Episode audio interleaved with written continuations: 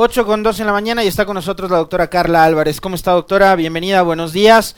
11 masacres carcelarias, 413 personas privadas de libertad asesinadas de las formas más crueles e inhumanas posibles y un gobierno que sigue vendiendo mucho en cuanto a publicidad y a comunicación, pero a la hora de ejecutar eh, vemos poco, ¿no? Y cada vez que aparecen estos acontecimientos, como el del pasado viernes, ahora en Quito, por dos ocasiones ya, eh, que lleva 15 privados de libertad asesinados en la cárcel del Inca, salen a decirnos de inmediato el gobierno ha tomado el control de las cárceles, pero eso nos dicen cada vez que ocurre una masacre. Eh, ¿Cómo seguimos eh, viendo este, esta forma de operar tanto del crimen organizado dentro y fuera de las cárceles y la falta de acciones por parte del gobierno? Bienvenida, buenos días. Buenos días, Alexis. buenos días con toda la audiencia. Bueno, eh, para empezar, quiero decir que eh, de alguna manera me desconcierta mucho hablar sobre esto de manera reiterada, porque es muy doloroso estar hablando sobre toda la violencia que vive el país, sobre las constantes muertes dentro de las cárceles, sobre la incapacidad del Estado para poner freno a esta violencia. Es muy doloroso, eh, muy doloroso saber que em, ver que no hay las acciones suficientes para poner un freno definitivo y también es eh, complicado ver que la mm, sociedad en general y muchos medios de comunicación, sobre todo los más tradicionales, están todo el tiempo centrando su atención sobre quiénes son las bandas en disputa, quién pelea con quién. Y preparando un poco esta entrevista decía, esto no tiene sentido, ¿no? ¿Qué más nos da? Si los lobos pelean con los tiguerones o los tiguerones con los fatales y estos con los choneros, ¿qué más nos da? Son bandas enfrentadas y las razones de estas bandas y de estos, eh, las razones criminales de estas bandas deberían ser objeto de interés sobre todo de la Secretaría de Inteligencia, de los departamentos de inteligencia de, de la policía. Esto no debería ser un, un debate dentro de la sociedad tan amplio como se ha, se ha querido plantear. Creería que nosotros como sociedad debemos estarnos fijando y concentrando más en qué es lo que hace el Estado y qué debe hacer el Estado para contener esta violencia. Desde mi punto de vista, em, todo esto que está ocurriendo de alguna manera nos muestra una cierta, una suerte de colapso estatal. Hay una debilidad institucional, muy fuerte y creo que una pregunta también que es bien importante que deberíamos plantearnos es, ¿cómo ocurren estas masacres carcelarias? ¿Cuáles son los instrumentos de la violencia que permiten que haya tantas muertes? Eh, ¿Qué tipos de instrumentos se utilizan? Y me parece, o sea, yo quisiera ahora poner este, este punto en conversación, sobre todo porque estamos debatiendo, hay unas voces muy fuertes hablando sobre eh, la legalización del porte de armas. Y quiero ir a esto.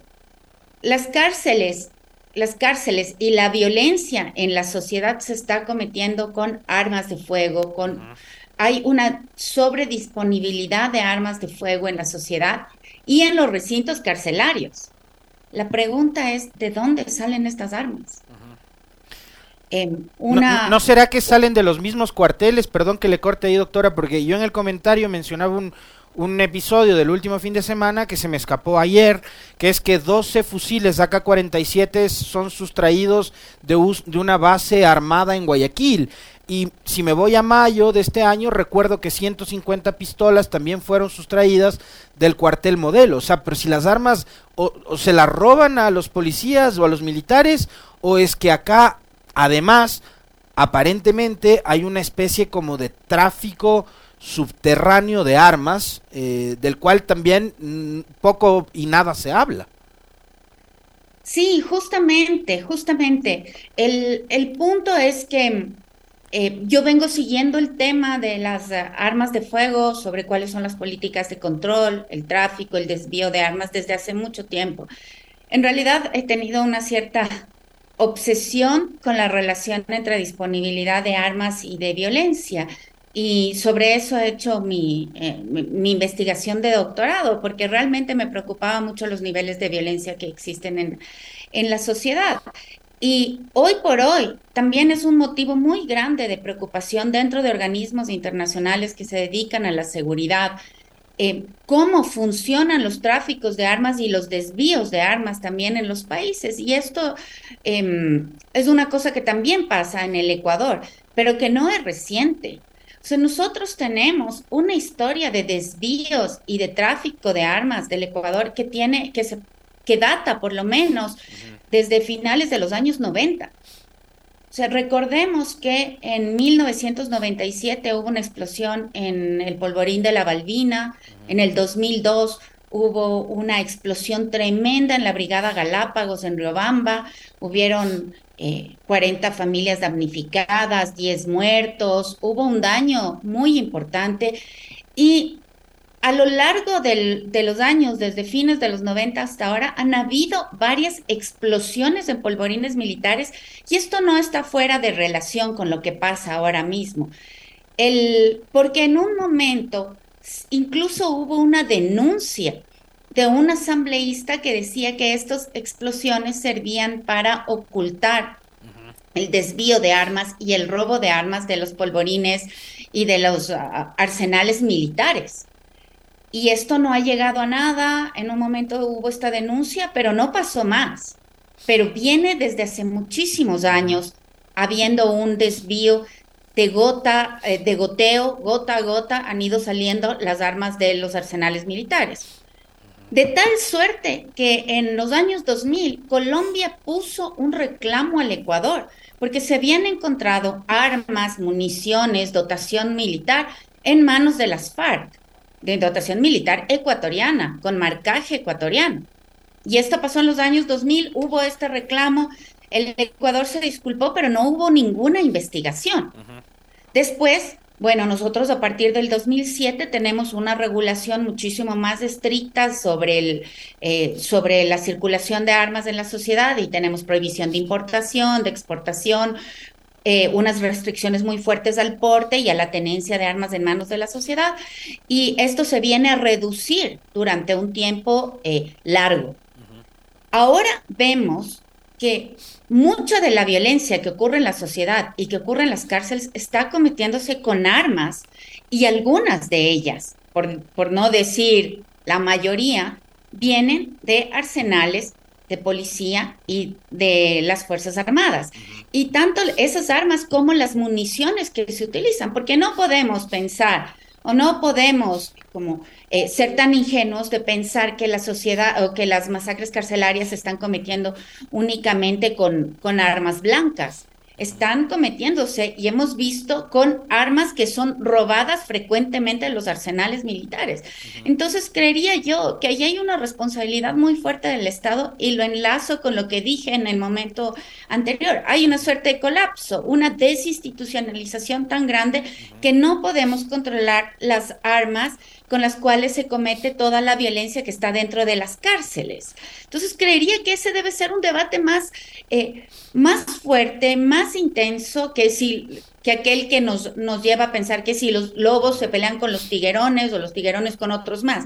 No, ¿con qué armas se, se, enfrenta esta gente, con qué armas se comete la violencia y qué responsabilidades tiene el Estado frente a esta disponibilidad de armas en la sociedad, en las bandas criminales y en las cárceles.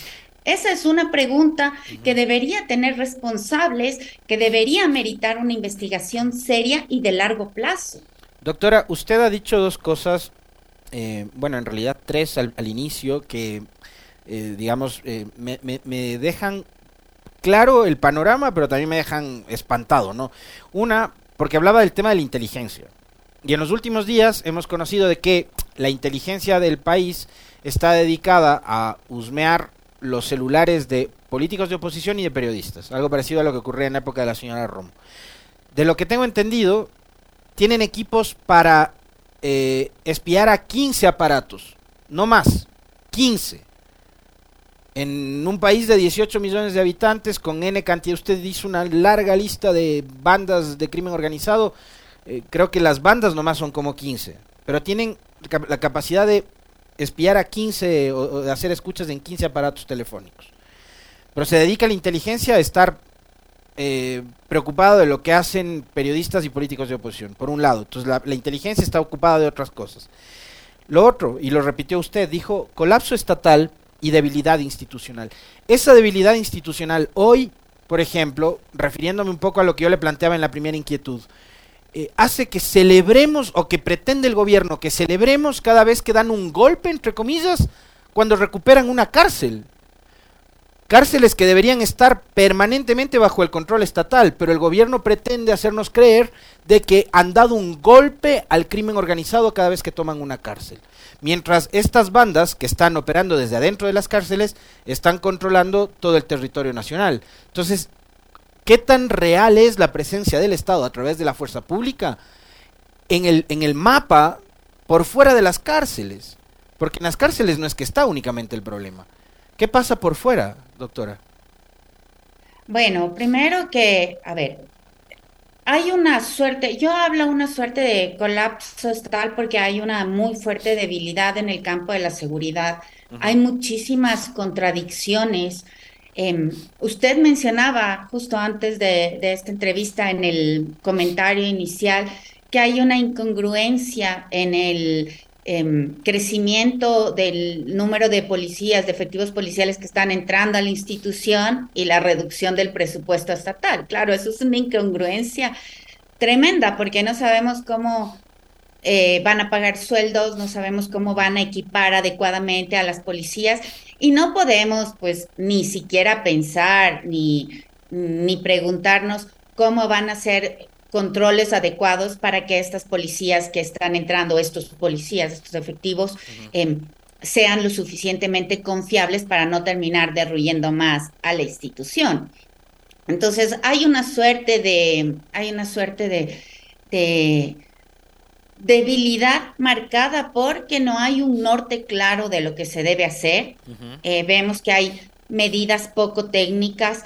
Se necesita, se necesita muchísimo fortalecer eh, a, las policías, separar a los malos elementos, pero también controlar como la dotación militar, la dotación tanto, tanto de manera que los efectivos tengan los implementos adecuados para enfrentarse a los grupos violentos que están operando en las calles o en las cárceles, como para evitar que haya desvíos de esta dotación militar hacia estas mismas bandas de crimen organizado.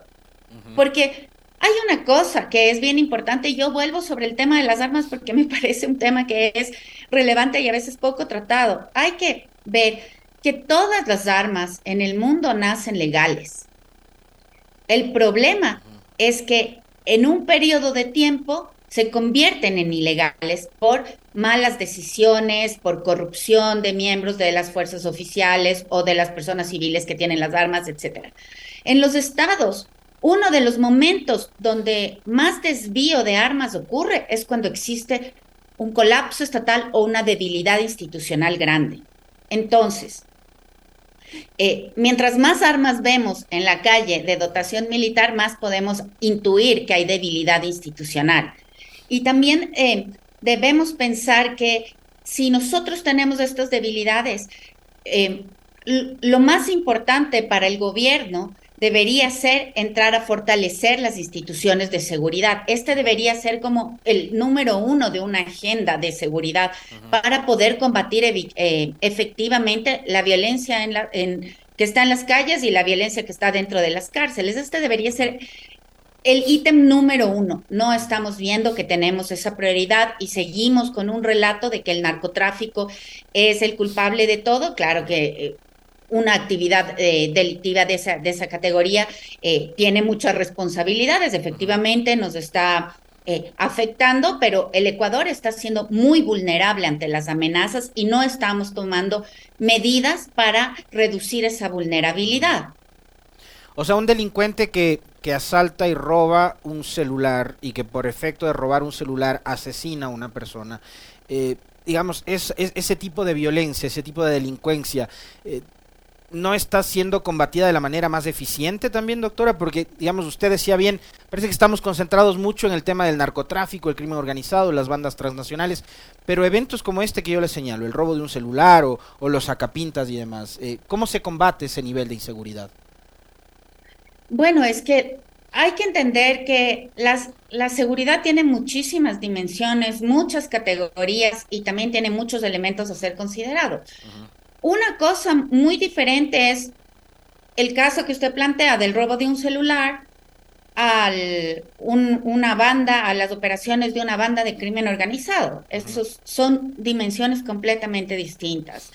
Em, tenemos que ver que la mm, delincuencia común puede ser el resultado, y generalmente es el resultado de condiciones estructurales de violencia que son em, la imposibilidad de satisfacer necesidades, ¿no? Que tienen relación con la imposibilidad de satisfacer necesidades. Perdón, como la salud, la educación, la, la alimentación, el trabajo, etcétera. Pero eso es un tipo de fenómeno. El fenómeno del crimen organizado, bueno, es transnacional, tiene otras, otras dimensiones y tiene que ser atacados ya no con medidas de bienestar social, sino que tiene que ser atacado con medidas de inteligencia, de, de infiltraciones, de seguimiento, estadísticas, levantamiento de estadísticas para entender el comportamiento de esta criminalidad y además la criminalidad, y esto yo me canso de decirlo en, en todas las entrevistas, el narcotráfico es un problema, entre otros. El Ecuador no tiene como único problema el narcotráfico. Muy grave, pero es uno. Lo que usted dice es toda la verdad. Es, es muy grave el problema del narcotráfico, pero es uno. Exacto, exacto. Entonces no podemos echarle la culpa a todo lo que le pasa al Ecuador al narcotráfico, porque esa es una solución simplista, pero claro, que permita un posicionamiento de un discurso político adecuado. Es decir, uno presenta la idea de que el narcotráfico es el problema más grande del Ecuador y, la, y se va posicionando en la mente de la gente como que sí, estamos muy infiltrados por el narcotráfico y el narcotráfico nos está acabando, pero no, tenemos otro, primero, hay otros problemas de crimen organizado en Ecuador y en el mundo que son muy graves. Y segundo, que el narcotráfico está presente en todas las sociedades y los estados más fuertes, los que invierten mejor y priorizan mejor su agenda de seguridad, son aquellos que pueden contener eh, de mejor manera esta debilidad. Y esto significa pues una adecuada inversión en la en las fuerzas de seguridad, que no quiere decir tener más efectivos. Esa no es la ecuación eh, más adecuada. Lo que quiere decir es que tenemos que fortalecer las instituciones policiales con equipamiento para que no puedan hacer solo 15 como 15 eh, infiltraciones en líneas Necesitan equipos, tecnología. Exactamente, tecnología, tecnología en los puertos para detectar tráfico de drogas, por ejemplo, en los containers, para, para que se pueda eh, evitar el, el, tráfico marítimo, que además es el, el tráfico por los puertos es eh, lo más usual. Siempre. O, en, las cárceles, doctora, sin irnos muy lejos, porque usted hace un momento plantea una pregunta súper acertada de paso.